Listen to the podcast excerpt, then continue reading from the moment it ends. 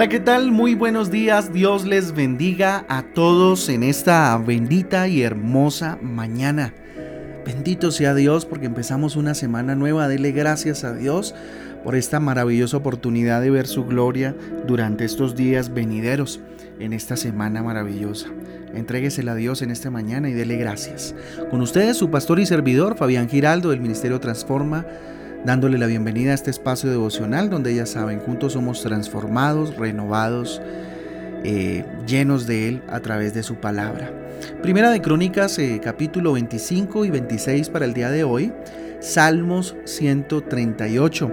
El Salmo 138 también es lectura del día de hoy. Dios autoexistente, es bueno y amoroso, desea tener comunión con su pueblo, les proveyó los salmos, las alabanzas, eh, corazones dispuestos y lo material. Primera de Crónicas 25 del 1 al 3 y del 5 al 7 también del 26, eh, del capítulo 26 de Primera de Crónicas, eh, del versículo 26 al 28. Dependemos de Dios para buscarle.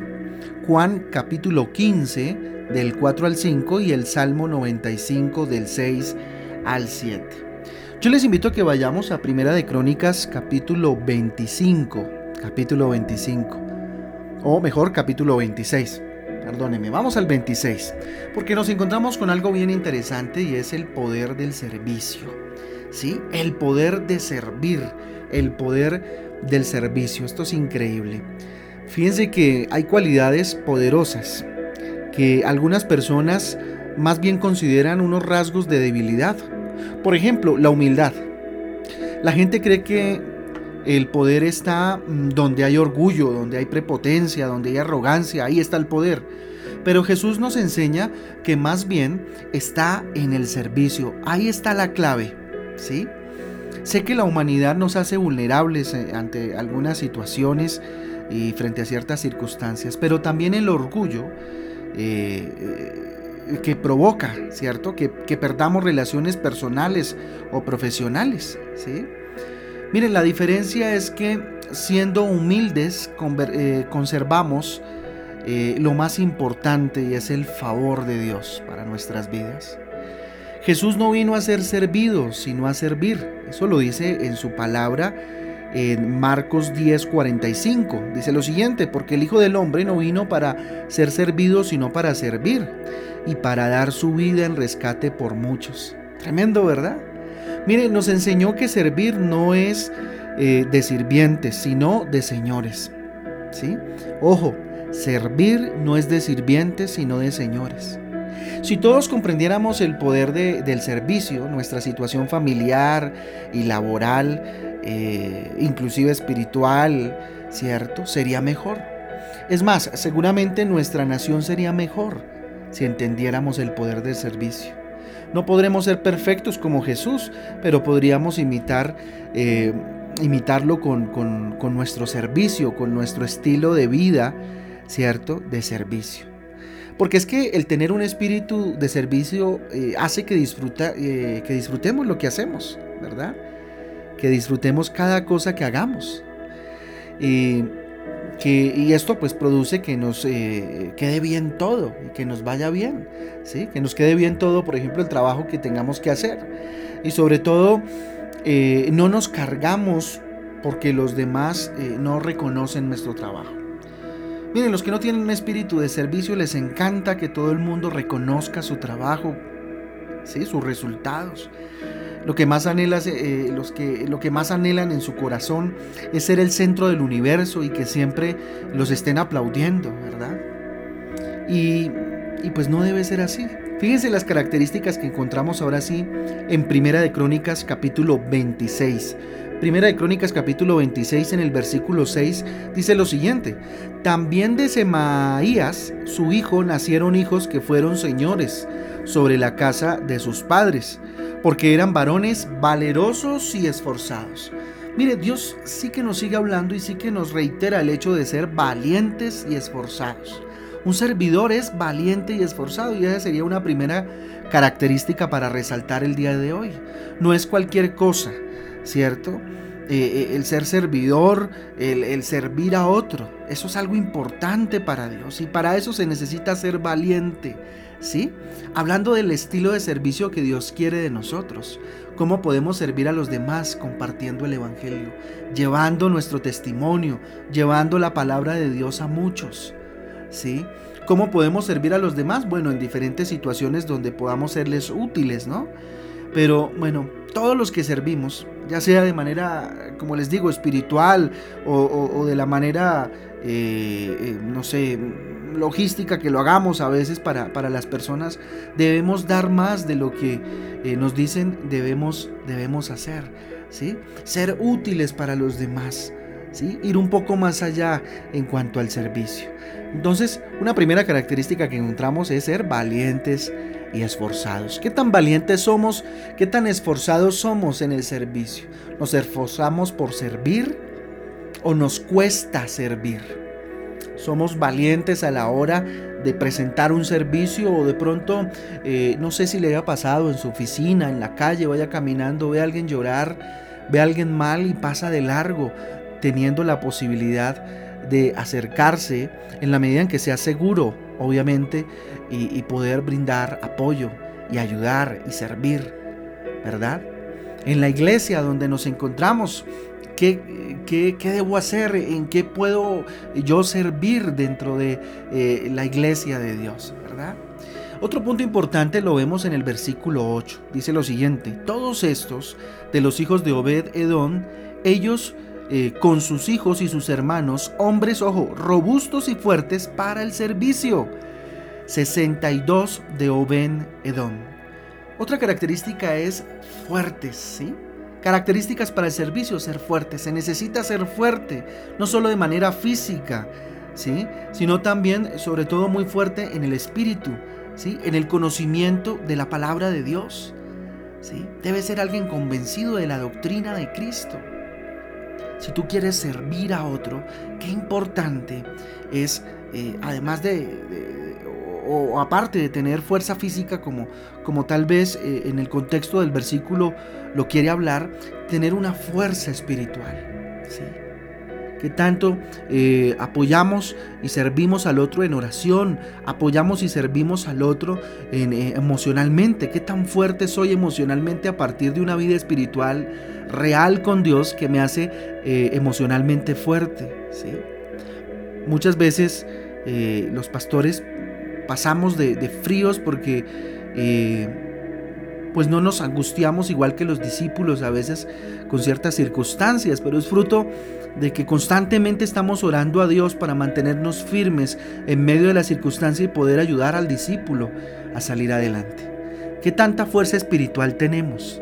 Esa fuerza espiritual radica dónde? En, la, en el tiempo que yo dedico con Dios. ¿Cuánta fuerza espiritual tienes? Y esta es una pregunta interesante para desarrollar en este tiempo, en esta semana, orando, el día de mañana que tenemos el, ayuno. Preguntarte cuánta fuerza espiritual tú tienes. El Espíritu Santo obviamente actúa a través de ti, pero qué tanto eres fuerte en espíritu, qué tanto eres fuerte emocionalmente, qué tanto, qué tan fuerte eres en el conocimiento de la palabra de Dios a la hora de pronto de comunicar el Evangelio, comunicar el mensaje de Jesús, de explicar, ¿cierto? Creo que todos tenemos que ser fortalecidos en la fe. Ese es otro punto importante, qué tan fuerte eres en la fe, fortalecidos en la fe, fortalecidos en la palabra de Dios, ¿sí? Otro punto importante lo encontramos en el versículo 13 Vamos a saltemos hasta el 13, dice, echando suertes el pequeño con el grande según sus eh, casas paternas para cada puerta. Esto nos lleva a entender algo en el contexto del versículo del capítulo que ustedes lo van a leer, es que debemos servir a todos por igual. Mire, algo importante es que debemos interesarnos por las nuevas generaciones. ¿A qué me refiero? Muchas veces nuestro servicio eh, espiritual va enfocado solamente eh, a adultos, a nuestros pares, ¿no? Pero debemos convertirnos en mentores, ¿sí? Todos estamos llamados a ser discípulos, dice la palabra de Dios. ¿A quién estás tú mentoreando? ¿A quién estás tú guiando? ¿Para quién estás siendo tú molde, modelo y ejemplo? ¿Sí? Entonces en ese caso debemos ser mentores, ¿sí? Debemos ser maestros, enseñar a otros con nuestro ejemplo, con nuestro testimonio en lo posible. ¿Por qué a veces resulta tan difícil mentorear a alguien cuando debería ser algo normal en nuestras vidas? Que cada uno de aquellos que seguimos a Jesús deberíamos tener un discípulo o procurar con un grupo buscar al Señor. ¿Mm? Hablando un poco de las generaciones, el pequeño como el grande, como dice ahí en el, en el versículo, el que está comenzando como el que ya conoce, por ejemplo, adoran juntos a Dios. ¿Sí? ¿Y, y cuál es nuestra labor? como seguidores de Cristo, así tú seas el más nuevito de todos, apenas estás empezando en este camino, qué importante es que tu vida empiece a generar impacto y testimonio a otros, porque de eso se trata el cristianismo. Que el poder de tu servicio a Dios se vea expresado en tu estilo de vida, inspirando a otros. Que Jesús inspire a otros a través de tu vida. Debemos ser buenos administradores, también importante, característica de los buenos servidores, versículos 26 y 20, eh, eh, del capítulo 26, me voy a pasar un poquito al 26 eh, de Primera de Crónicas, ah no, estamos en el 26, versículo 22, perdónenme, del capítulo 26, miren lo que dice, los hijos de Heieli, Setam y Joel, su hermano, tuvieron eh, cargo de los tesoros de la estuvieron a cargo, perdón, de los tesoros de la casa de Jehová. Debemos ser buenos administradores. El servidor es un buen administrador, un buen administrador. Porque a Dios nada se le sale de las manos, ni lo, ni lo hace por improvisación. Él quería que su pueblo fuera ordenado también en su forma de administración. Entonces, debemos entender que nuestras finanzas es un poco una muestra de servicio a Dios, porque estamos administrando lo que no es nuestro, lo que Dios nos otorga para que hagamos buen uso de ello. Miren, el orden genera prosperidad. El desorden genera definitivamente fracaso, escasez. Las personas organizadas saben qué hacer, ¿sí? saben cómo, cómo hacer y cuándo tienen que hacer lo que se les ha, eh, eh, se han propuesto en su vida a través, obviamente, de una búsqueda constante de Dios. Miren, eran tantas las finanzas que manejaban en el pueblo de Dios que era necesario tener un líder para el grupo de tesoreros. El pueblo de Dios está llamado a ser próspero. ¿Sí? A ser próspero. Tú, tú y yo estamos llamados a, a vivir en prosperidad. ¿Sí? a vivir en prosperidad. Eso no quiere decir en opulencia, pero sí en prosperidad, a que tengamos lo que, sea, lo que es necesario y si Dios lo permite en su infinita misericordia un poquito más para, para poder disfrutar, ¿verdad? De ciertas, de ciertas situaciones, pero eso viene a partir de ser buenos administradores, ¿sí? Buenos administradores. Otro punto importante es que los que se disponen a servir deben ser ejemplo espiritual y ejemplo para todos los demás.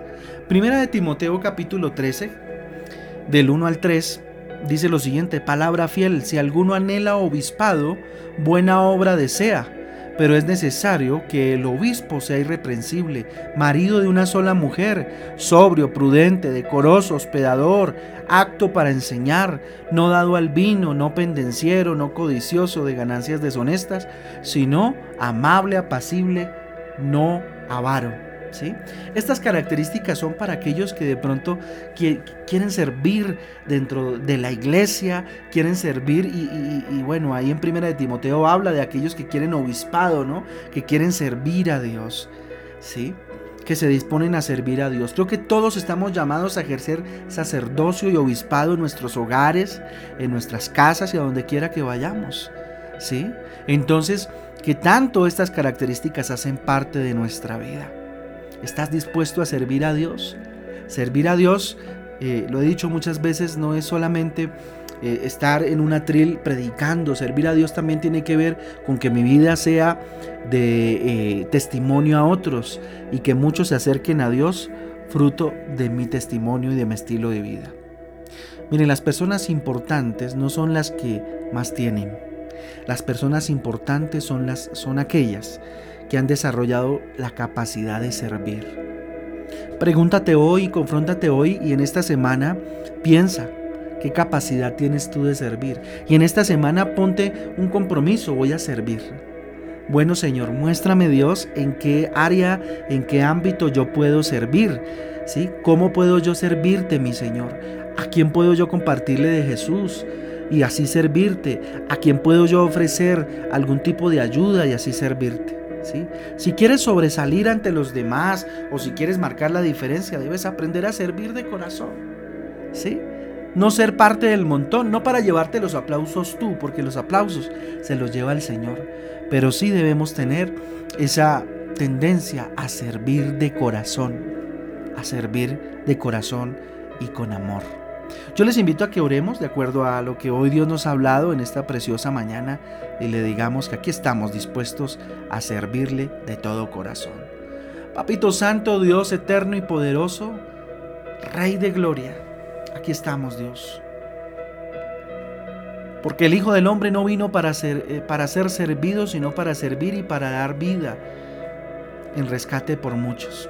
Y ese fue el gran, bendito Dios, la gran enseñanza que nos dejó Jesús, tu Hijo. Padre, que servirte a ti no sea una obligación, sino que sea un privilegio, Padre mío. Dígale, aquí está mi vida, Dios, para que sea transformada en tus manos y pueda ser, Señor, de alivio para otros. Ayúdame a ser valiente, esforzado, Dios, a ser un poco arrojado a la hora de servir, bendito Dios, a esforzarme, bendito Dios, para ser, bendito Dios, de ayuda a otros. Padre Santo, dígale en esta mañana, necesito que tu espíritu me llene de fuerza, que me haga fuerte, que me lleve a estudiar más la Biblia, a estar más en tu presencia para de esta manera fortalecerme, Señor, en la doctrina, fortalecerme en la oración, Dios, y poder, bendito Dios, servir a otros.